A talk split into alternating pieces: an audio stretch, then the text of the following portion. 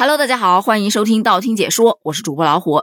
最近临近放暑假了，很多学校都开始给孩子发夏季防溺水安全知识通知书，甚至有的还在举办防溺水安全知识讲座，以此来提高学生及家长的防溺水安全意识。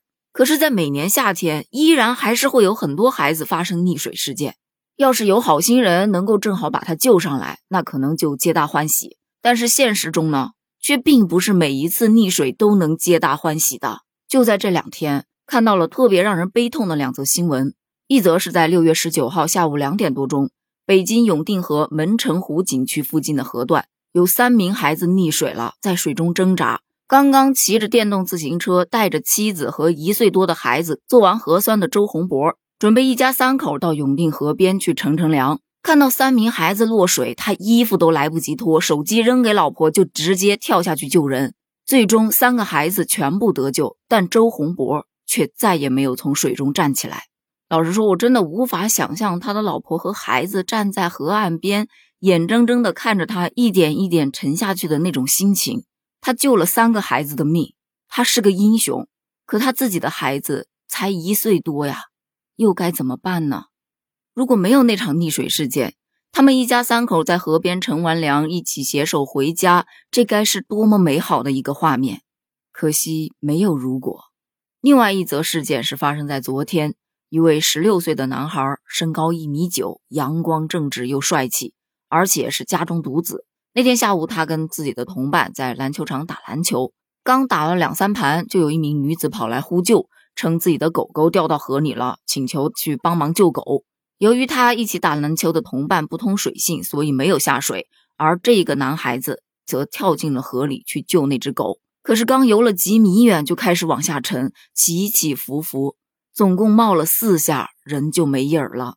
其实当时岸边有很多人很着急，但是都不通水性，所以最终没能营救成功。那只落水的小狗也没能救上来。这个事件也引起了很多网友的讨论，有的表示。用人命去救一条狗，划算吗？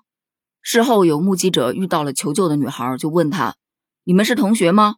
女孩子回答：“我们并不认识他。”那你为什么要找他下去救狗？女孩子表情也是非常的惊恐，一言不发。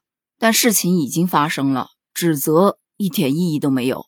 看到那个男孩子的母亲在两名亲友的搀扶下勉强行走，那悲痛的表情，那一声声的嘶吼。吼到我的心坎里了，我不禁提出了一个疑问：到底该不该让自己的孩子去学会游泳呢？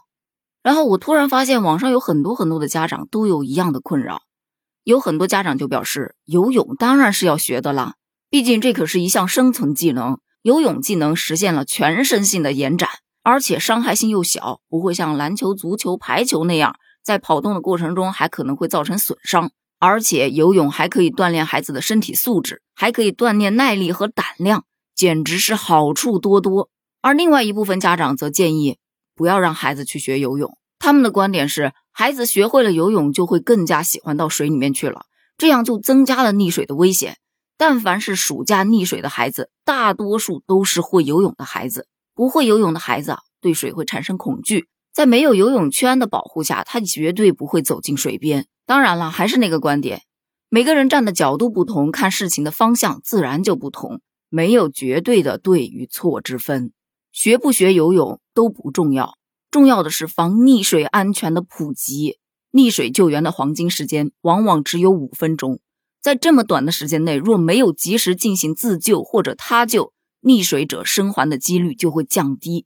所以，做好溺水的防范，掌握科学的自救和他救技能尤为重要。如果你意外落水了，有两种自救方式，一种是抱膝式，另一种是漂浮式。人在落水的时候，你首先要保持冷静。抱膝式就指你双手抱住你的膝盖，低头呈蜷缩状，因为水本身就有浮力，人体会慢慢上浮。当感觉背部离开水面时，迅速向下推水，同时抬头换一口气，然后下沉恢复抱膝状态，循环往复，以确保自身的正常呼吸。这种方式可以延长自救时间。另外一种自救方式是仰漂式。这种方法的好处是所需要的力气会更小，也节省体力。仰漂的重点在于让身体的脸部、口鼻部分浮出水面，其余的部位则在水面下维持浮力。首先，你将双手放于水中，人往后仰，保持口鼻浮出水面，进行缓慢换气。当下沉的时候，闭上嘴巴，鼻子出气，微微推水，等待上浮。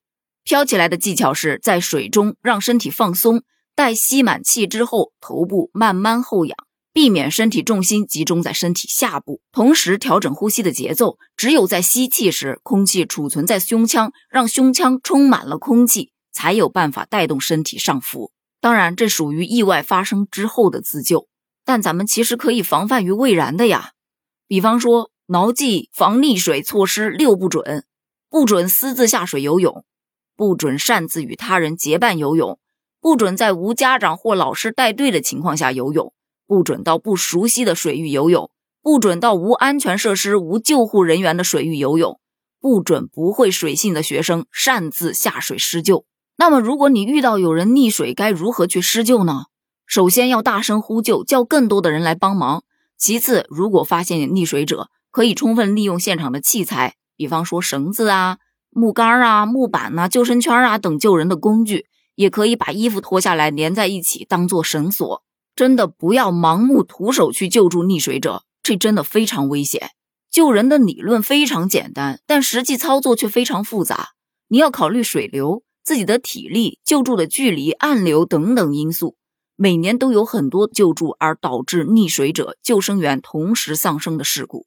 因为溺水者他的本能就是抓住一切可以抓住的东西，一旦被溺水者抱住而无法挣开的时候，悲剧可能就上演了。正确的施救是绕到溺水者的背后，或者潜入到水下，从他的左腋下绕过胸部，然后握住他的右手，以仰卧的姿势将他拖向岸边。聊到这儿，我只想再表达一下我的观点：每个人真的都有义务去多了解一些防溺水的相关安全知识。你保护自己的同时，其实也是在保护别人。生命真的很脆弱，希望没有悲剧再发生。那今天的节目就到这里了，咱们下期再见。